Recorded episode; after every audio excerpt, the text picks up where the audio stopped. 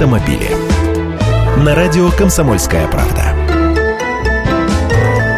Здравствуйте! Эпопея с грядущим подорожанием ОСАГО продолжается, и я, как обещал, продолжаю вас информировать. Банк России и Госдума подготовили ко второму чтению новый пакет поправок к закону об ОСАГО.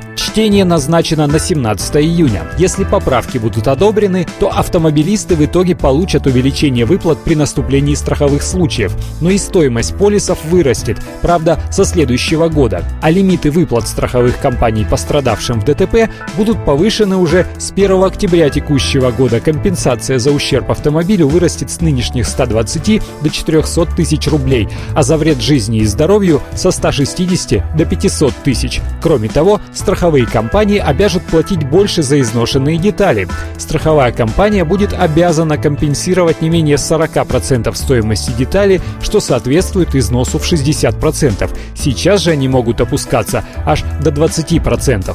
Законопроект сокращает срок, в который страховая компания обязана произвести выплату или выдать направление на ремонт с 30 дней до 20, а за нарушение сроков устанавливается штраф в размере 1% от размера страховой выплаты в день. Еще одно требование – страховые компании, имеющие лицензию на ОСАГО, будут обязаны продавать полисы во всех своих офисах. Это делается для того, чтобы они не отказывались продавать их там, где им невыгодно. А Банк России сможет без выдачи предписания лишать лицензии страховые компании, которые отказывают клиенту в заключении договора ОСАГО или навязывают что-то еще при заключении договора автогражданки.